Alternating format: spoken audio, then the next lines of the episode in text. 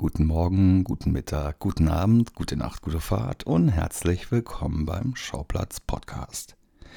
Wahrscheinlich werden die wenigsten unter euch auf Anhieb etwas mit dem Namen Dale Dickey anfangen können. Gesehen habt ihr sie aber garantiert alle schon einmal. Denn meistens als Nebendarstellerin hat sie eine beachtliche Filmografie vorzuweisen mit Seriencredits en masse. Speziell in meiner Erinnerung geblieben ist ihr Auftritt in der zweiten Staffel von Breaking Bad als Hälfte eines verwahrlosten Junkie-Pärchens, die im Streit ihren Partner mit einem gestohlenen Bankautomaten zermatscht.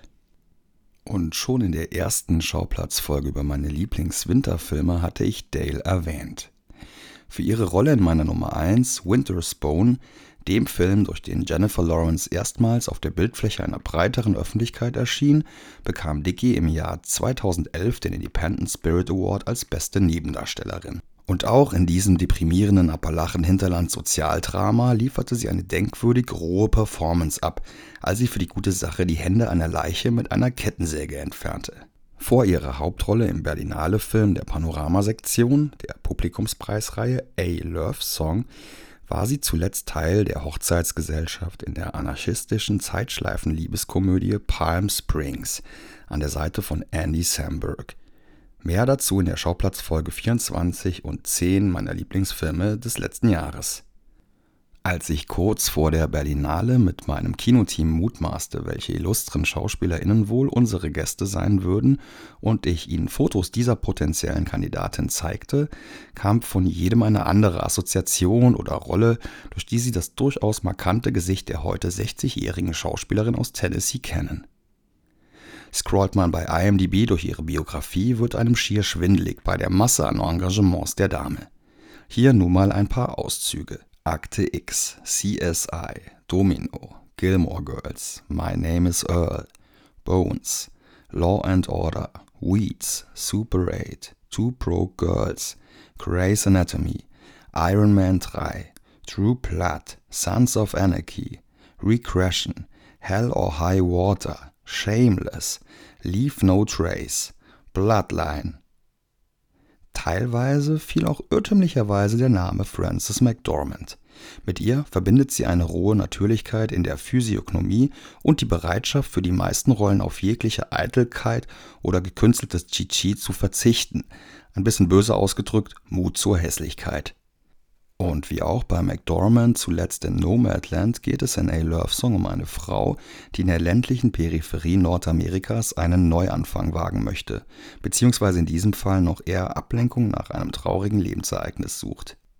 Für Regisseur Max Walker Silverman stehen dabei in erster Linie die Figuren, deren Charakterzeichnung und der Drehort im Vordergrund.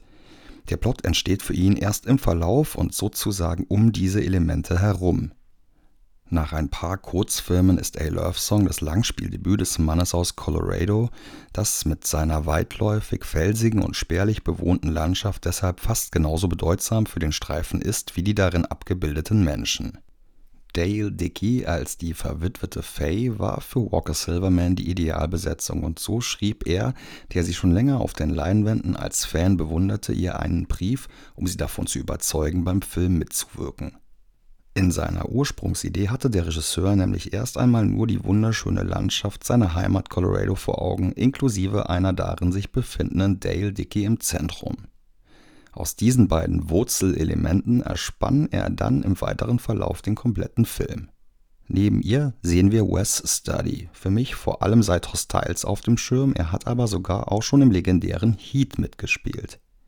Er spielt Leto, einen Freund aus Kindestagen, der auch verwitwet ist und irgendwann an dem verlassenen See auftaucht, wo Faye in ihrem Wohnwagen fast außerhalb von Raum und Zeit lebt. Wie man bereits erahnen kann, nach diesen Worten ist A Love Song keinesfalls plot-driven. Das Drama lebt von seinen Charakteren und von der sie umgebenden Natur. Das hat ein fast meditatives Sichterlebnis zur Folge, das uns ZuschauerInnen gewiss auch ein bisschen Geduld abverlangt. Nichtsdestotrotz gibt es aber inmitten dieser ganzen Ruhe und bedächtigen Atmosphäre auch eine wiederkehrende skurrile Cowboy-Truppe, die von einem kleinen Mädchen angeführt wird, ein bisschen Comic Relief in all der Nachdenklichkeit. Weil hier also keinesfalls viel Handlung oder gar eine große Heldenreise stattfindet, halte ich mich auch in dieser Beschreibung eher vage. Der Plot passt nämlich mindestens auf einen Bierdeckel. Wenn ihr Nomadland mögt, wenn ihr euch freut, Dale Dickey endlich mal in einer Leading Role zu sehen, auch abseits ihrer sonst oft Typecast, White Trash, Trailer Park, Drogen, Freak-Rollen, und wenn ihr es schafft, gute 80 Minuten die Smartphones in den Flugmodus zu verabschieden, dann dürftet ihr mit A Love Song eine kleine intensive Freude haben auf einer ruhigen Insel der Nachdenklichkeit. Kontemplation passt hier wie kaum ein anderes Wort. Wie, wann und wo man diesen Film nach seinen Sundance und Berlinale Vorstellungen zu sehen kriegen wird, steht leider noch in den Sternen, die übrigens auch nicht unwichtig sind für die Stimmung von A Love Song. Kurz bevor das Filmteam bei uns im Zoopalast ankam, holte ich mir bei der Gästebetreuerin der Panoramasektion ein Okay ein, Dale ansprechen zu dürfen. Denn Diskretion ist natürlich das A und O beim Service von Leuten aus Hollywood. Da Dickey aber eben für ihre Bodenständigkeit bekannt ist und sich laut der Berlinale Dame sicher eher freuen würde, in Berlin direkt von einem echten Fan empfangen zu werden, bekam ich die Erlaubnis. Und Berlin-typischer hätte der Auftakt auf dem roten Teppich nicht starten können, denn direkt nach dem Ausstieg aus dem VIP-Shuttle-Auto lief ein Betrunkener an der Absperrung vorbei und schrie Who are you? Mit mindestens noch höherer Lautstärke entgegnete Dickey unmissverständlich I am Dale Dickey, womit ihr das freudige Gelächter der wartenden Fans sicher war.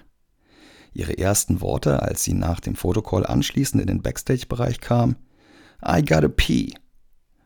Worauf ich ihr entgegnete, You can pee over there und nach rechts auf die Toilettentür zeigte.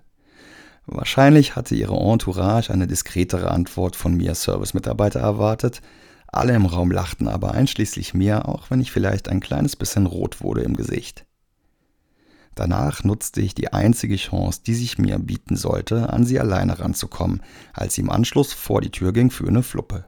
Wir kamen direkt ins Gespräch, keine Spur von irgendwelchen Allüren. Sie erzählte mir von dem schönsten Erlebnis beim Dreh, was ich glücklicherweise aufzeichnen durfte. Hier kommt jetzt also der erste Besuch aus Hollywood im Schauplatz-Podcast und irgendwie auch ein sich schließender Kreis, nachdem ich sie ja, wie anfangs erwähnt, schon in Episode 1 featurete. Viel Spaß mit Dale Dickey direkt vom roten Teppich vor dem Zoopalast. There's a wonderful scene where uh, Faye goes on a hike, and it was our last night of filming. And it was just glorious. It was the group of us, a small 10 crew, and we did this huge hike and we filmed along the way. And it was our wrapping evening, and the stars were out, and we had all been wearing masks, and we decided we're on top of the mountain, we're going to hug each other for the first time. It's like, screw COVID, we're hugging now. and it was a lovely way to end a beautiful experience. So I carry that with me a lot. Thank you. Thank you so much. Thank you, Thank you so much. Vielen Dank fürs Hören dieser Episode. Ihr könnt mich natürlich wie immer unterstützen, indem ihr den Podcast bei Apple Podcasts oder bei Spotify bewertet, ihn abonniert, ihm folgt und ihr könnt mir gerne euer Feedback bei Instagram bei Schauplatz Podcast schicken. Ich freue mich, wenn ihr auch beim nächsten Mal wieder einschaltet. Ciao.